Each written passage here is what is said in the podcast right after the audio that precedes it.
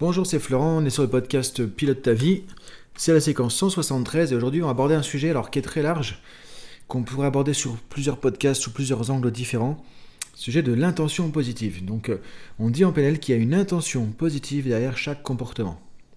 Ce qui n'est pas évident à comprendre, mais euh, on va aborder ça justement aujourd'hui. Et l'idée ça va être de voir qu'est-ce que ça peut t'apporter dans ton quotidien par rapport à toi et par rapport aux autres.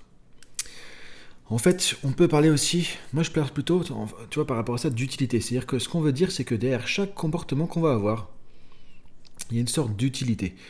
Une utilité qui n'est pas forcément toujours ce qu'on voit du coup. Euh, mais en tout cas, ça veut dire qu'un comportement va être là pour satisfaire des bénéfices secondaires dans notre système.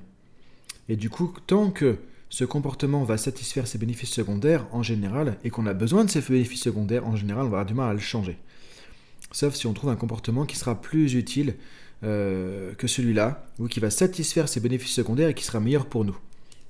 Puisque souvent, on veut arrêter des comportements, par exemple, ça peut être lié à des addictions, ça peut être lié, par exemple, tout ce qui est nourriture, cigarettes, euh, alcool et dépendance, ça peut être des choses comme ça, et on se rend compte que voilà, euh, si la personne n'arrive pas à arrêter de fumer, c'est parce que souvent, en fait, elle va associer des choses derrière, inconsciemment. Associer quoi? Par exemple, le besoin de sentiment de liberté, sentiment de faire ce que je veux. Moi, j'ai accompagné des fumeurs, et ce que je trouvais rigolo, c'est que, une fois, je porte pas de jugement, comme dans tous les podcasts, je donne des choses factuelles. Hein. Je suis pas là pour juger, dire c'est bien, pas bien. Voilà, je ne permettrai pas de faire ça. Et ce qui est étonnant, paradoxal, c'est qu'il y a beaucoup de fumeurs qui fument pour sentir libre.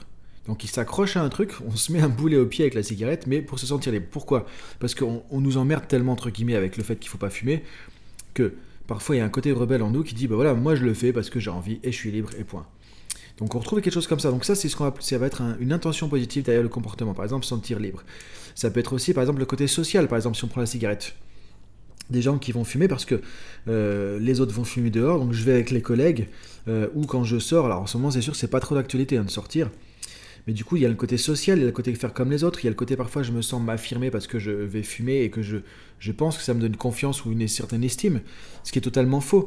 Tu vois, c'est ce genre de bénéfice secondaire psychologique souvent qu'on va rattacher à un comportement qui fait qu'on va le maintenir, même si on sait consciemment que c'est faux, que c'est n'importe quoi, ou alors euh, les gens qui, qui fument pour se détendre. physiologiquement, physiquement, la cigarette, ça excite, ça va pas détendre du tout.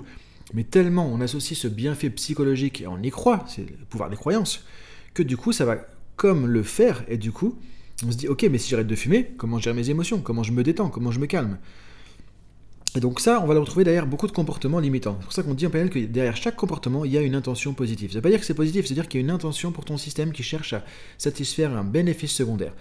Par exemple, la nourriture, souvent, on va retrouver le côté nourriture-récompense. C'est-à-dire que parfois, la journée est difficile et on se dit bah, le seul moyen que je me fasse un peu plaisir, que je me récompense, parce que bon voilà, j'ai mérité un moment de bonheur, de plaisir, de, ou autre, bah, c'est de compenser avec la nourriture par exemple. Donc je vais manger un truc qui va me faire plaisir. Donc euh, là, en fait, on se dit je devrais pas manger ça.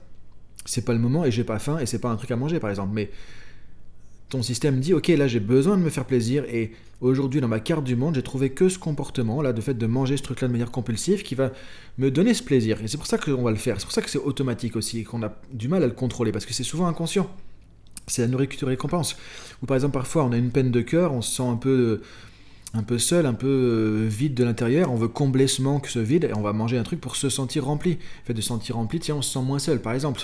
Donc là, c'est typiquement des choses où on voit qu'il y a beaucoup de comportements, très souvent, qu'on a du mal à changer, des trucs un peu compulsifs, addictifs ou autres, qui sont basés sur justement des bénéfices secondaires cachés, très inconscients, euh, qui sont là. Et souvent, qu'est-ce qui se passe? On veut arrêter le comportement du jour au lendemain. On dit, allez, je fais un régime alimentaire, j'arrête de manger ce truc-là, allez, je fais, je fais mon régime, je vais être motivé. Qu'est-ce qui se passe? En général, on voit que ça marche pas. Parce que quand tu fais ça, c'est un peu jeter le bébé avec l'eau du bain, c'est-à-dire que tu vas arrêter le comportement, donc t'enlèves de ton système les bénéfices secondaires qui étaient rattachés à ce comportement, et maintenant, ton système au moment, il dit quoi? Mais comment je fais pour me satisfaire? Comment je fais pour avoir ma récompense? J'ai une journée pourrie, comment je fais pour avoir ma récompense? Donc ça crée de la frustration, ça génère du stress, des choses en plus. Et au bout d'un moment, bah, qu'est-ce qui se passe? Tu vas retourner au truc d'avant parce que tu n'avais pas d'autre moyen encore. T'as as jeté le bébé avec l'eau du bain, tu arrêtes le comportement, mais tu n'as pas travaillé comment satisfaire autrement ces bénéfices secondaires, du coup t'es foutu. Et c'est pour ça que la plupart du temps, un changement comportemental pour tout ce qui est un peu compulsif, addictif, lié à des schémas comme ça qui se répètent, lié à des bénéfices secondaires cachés, euh, et bah du coup ça marche pas.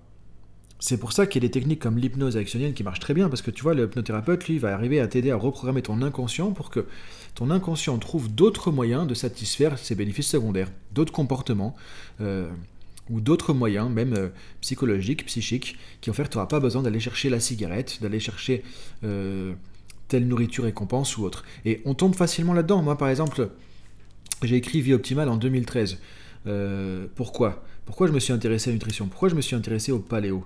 Pourquoi je me suis intéressé un peu après au cétogène, à tout ce qui va avec? Parce que moi, je faisais beaucoup de déplacements. J'avais une activité, tu vois, alors j'ai lu avec mes exemples, mais ça va te permettre de comprendre aussi des choses. Euh, je faisais beaucoup de déplacements étrangers. Euh, j'ai gagné aussi très bien ma vie dans ce que je faisais. Donc j'avais, euh, j'allais dans des hôtels qui étaient sympas, tout ça. Bah, j'aimais bien aussi les bons restos. J'aimais bien, comme je voyageais, je me faisais pas forcément manger. J'étais au restaurant. J'aimais bien manger des bons trucs et tout. Et ça faisait partie un peu de mon statut. Je me disais, ok, euh, ça marche bien, tu vois, j'ai le sentiment un peu de réussite dans mon business, tout ça. Je voyage, j'allais beaucoup à Luxembourg aussi, par exemple, dans des endroits comme ça, dans des bons restos, avec des gens voilà, qui avaient des business, des entrepreneurs et tout. Donc j'aimais bien le côté, voilà, je suis un peu dans, du business, je mange dans des bons restaurants, donc, euh, et du coup je me sentais de la fierté avec ça. Je me sentais, voilà, ça me donnait un peu un statut social quelque part. Et j'avais le côté nourriture récompense. Bah, tout ce que j'ai bossé, je peux bien me faire plaisir. En fait, qu'est-ce qui se passe? Bah, J'ai perdu, enfin, j'ai perdu, non, après, j'ai pris pas mal de kilos. Alors, pas énorme, mais tu vois, j'ai pris quand même des kilos. J'étais moins en forme, je faisais moins d'exercice et je voyageais beaucoup, je travaillais beaucoup. Donc, je prenais pas le temps de travailler sur mon mode de vie. Et du coup, j'ai fait comme plein de gens qui ont des business, surtout la plupart des businessmen, c'est ça leur problème, c'est le mode de vie. Quoi. Ils ont une hygiène de vie qui va pas, ils ont un surpoids souvent qui est important, ils font pas d'exercice, ils sont pas en forme. Et, j'étais là-dedans, je commençais à être là-dedans aussi. Je me dis, bah mince, là, il y a un truc qui va pas.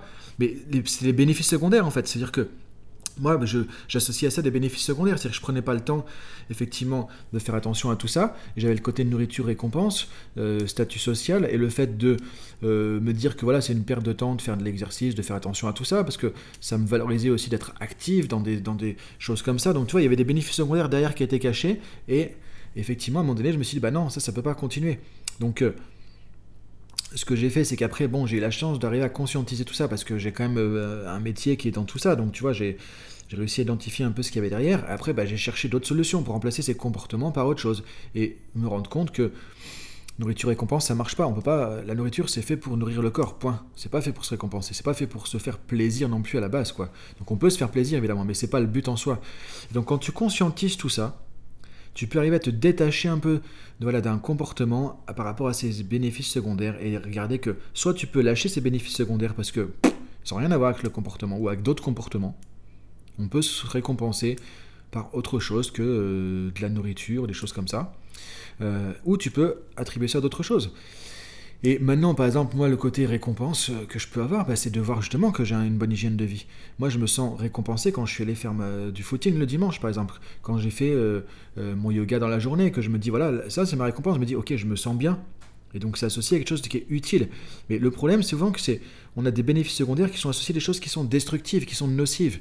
Et c'est pour ça que c'est pas évident et qu'on on, se rend pas compte de ce qu'il y a derrière. Mais l'idée c'est de se dire si tu continues à faire un truc, même s'il n'est pas, pas bon pour toi, même s'il est difficile, c'est que derrière tu retrouves inconsciemment quelque chose. Et quand tu as trouvé cette clé, tu vas pouvoir vraiment changer plus facilement. Et au-delà de tout ce qui est un peu compulsif, addictif ou autre, ça tu le retrouves aussi dans la procrastination. Toi, c'est quoi l'intention positive de procrastiner? Il y a plein de gens que je vois qui ont du mal à passer l'action. Alors autant moi je suis peut-être trop dans l'action des fois, j'ai du mal à lâcher prise, et autant, très souvent, je vois des gens qui ont du mal à passer l'action, qui vont procrastiner. Pourquoi? Parce que très souvent, derrière les avantages, les bénéfices secondaires, l'intention positive la plus forte de la procrastination, c'est de ne pas échouer, c'est tu ne mets pas en échec. Parce que du coup, tu passes pas l'action. Le meilleur moyen de, rester dans sa zone de confort, de te sentir en sécurité, c'est de reporter et de ne pas passer l'action. Donc tu vois, ça c'est le bénéfice secondaire, c'est l'intention positive qui a derrière le fait de ne pas passer l'action, la procrastination. Quand tu vois ça, tu commences à dire, ok, du coup je vais travailler sur ma peur de l'échec, ma peur du jugement, ma peur de sortir de ma zone de confort. Quand tu travailles ces peurs-là, ça va s'évaporer, parce que du coup tu n'auras pas besoin de procrastiner. Parce que ces peurs, elles vont plus exister, tu n'auras plus besoin de, ces, faux bénéfices secondaires. Parce que là, c'est des faux bénéfices secondaires, ces trucs qui ne marchent pas. Donc, toi, c'est comme ça qu'il faut prendre les choses, c'est dire, ok, je vais arrêter un truc, j'ai un comportement qui va pas, j'ai un, schéma qui fonctionne pas. À quoi me sert ce truc-là? Qu'est-ce qui m'apporte consciemment, inconsciemment? Qu'est-ce que je vais chercher derrière? Qu'est-ce que ça a comme utilité pour moi? Euh, Par exemple, des gens qui se mettent en colère facilement. Parfois, on se rend compte que se mettre en colère, pour eux, c'est un moyen de de dire voilà que j'existe et que j'ai le droit de dire mon mot en fait, j'ai le droit de, de, dire ce que je pense aussi. et ils ont appris ça dans le passé, ou peut-être que dans leur contexte d'enfant, adolescent, il fallait vraiment s'exprimer fort pour se faire entendre. Et donc le bénéfice secondaire, c'est que voilà, si je crie pas, ben, on m'entend pas. Donc du coup, je vais crier pour me faire entendre, pour me faire respecter. Mais quand tu comprends ça, tu dis, ok, je peux remplacer le comportement de crier par simplement m'exprimer autrement, parce que maintenant, j'ai plus besoin de faire ça. Et donc tu gardes le bénéfice, mais tu as un autre comportement différent. Et c'est ça la clé, c'est de voir comment tu peux associer des comportements plus utiles, moins limitants, plus judicieux à ces bénéfices secondaires que tu as derrière, qui sont importants à identifier. Et après, tu vas pouvoir évoluer, changer. Alors, parce que c'est pas évident, évidemment, quand c'est des trucs un peu addictifs, compulsifs. C'est pour ça que c'est bien d'aller voir des gens qui font de l'hypnose, par exemple, parce que ça marche très bien, parce qu'ils vont t'aider à reprogrammer ça sans trop conscientiser, sans trop mentaliser les choses. Ça veut aussi dire par rapport, ça se porte par rapport aussi aux autres, parce que parfois on va juger les gens par rapport à leur comportement. On va dire, bah tiens, telle personne, il est comme ceci, il est comme cela. Mais c'est important de se dire aussi, que le comportement n'est pas la personne. On disait en PNL aussi, une personne ne peut pas se résumer à un comportement. On ne peut pas juger une personne sur un comportement, on ne peut pas résumer une personne sur un comportement. Mais on peut se dire, voilà, la personne, ok, qu'est-ce qui fait que peut-être que dès que je donne euh, un feedback à mon collègue, il se met dans une colère pas possible? C'est pas qu'on, faut pas que je le prenne contre moi. C'est pas qu'il est méchant, c'est que qu'est-ce qu'il a associé derrière? Bah, Peut-être que derrière, il a associé le fait qu'il se sent critiqué, et que quand il se sent critiqué, bah, il faut qu'il se défende. Et l'intention positive de sa colère, c'est de se défendre. Maintenant, on va pas changer le collègue. Mais quand tu sais ça, tu vas peut-être moins lui en vouloir, tu vas peut-être plus comprendre que voilà, c'est simplement il cherche à satisfaire quelque chose. Et derrière les apparences des comportements négatifs, des attitudes négatives des gens, il y a souvent des bonnes raisons, des bonnes intentions. Parce que les, c'est souvent des, mécanismes de défense aussi, tu vois. donc on retrouve vraiment cette notion d'intention positive. Et moi, je trouve que c'est très très important de faire ça, comme le dit la PNL. Il y a derrière chaque comportement une ou des intentions positives. Ça ne veut pas dire que le comportement est positif, encore une fois. Quelqu'un qui va peut-être euh, euh, vouloir te frapper parce que tu l'as critiqué, bah, c'est que dans sa carte du monde, malheureusement, il n'a pas trouvé moins, euh, moins pire que ça ou mieux que ça comme comportement.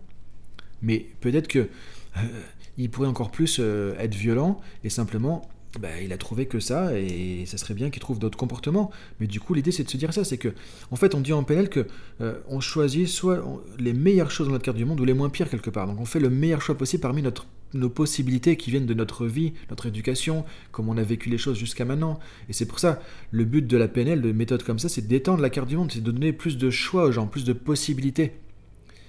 Mais pour ça, il faut déjà comprendre comment on fonctionne. Donc je t'invite à réfléchir à ça, toi, au comportement peut-être que tu aimerais changer, que tu as du mal à changer. Et typiquement, quand on n'arrive pas à changer un truc avec le temps, c'est qu'il y a derrière des intentions positives assez fortes. Moi, le premier truc, quand j'ai quelqu'un qui vient en coaching, qui me dit, ok, ça fait je sais pas combien de temps que j'ai essayé de changer ça.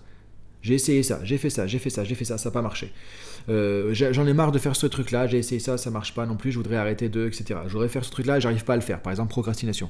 Moi, quand j'entends tout ça, chaque fois, la main coupée, tu vois, et c'est exactement ça à chaque fois c'est que derrière, il y a cette notion d'écologie, comme on dit en PNL, c'est-à-dire de bénéfice secondaire, que la personne n'a pas identifié, et elle est coincée avec ça.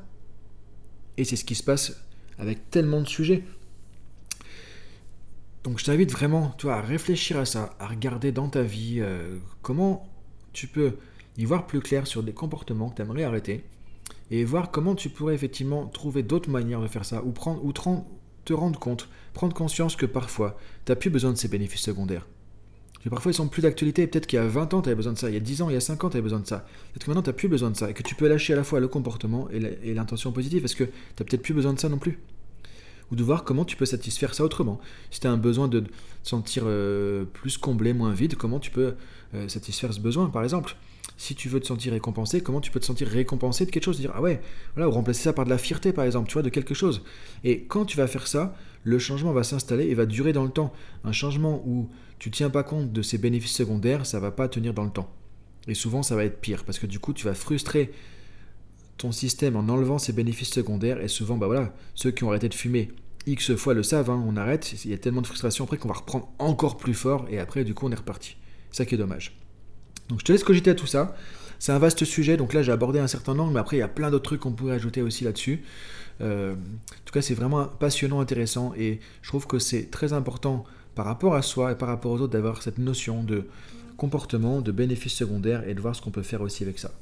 Donc je te le dis euh, à demain, bonne journée là-dessus, et réfléchis à tout ça. Et si tu veux interagir avec moi, tu peux toujours le faire hein, sur le mail ou sur Instagram ou, euh, ou, autre. Et on voit tout ça ensemble du coup. Allez, bonne euh, journée à toi. À demain. Salut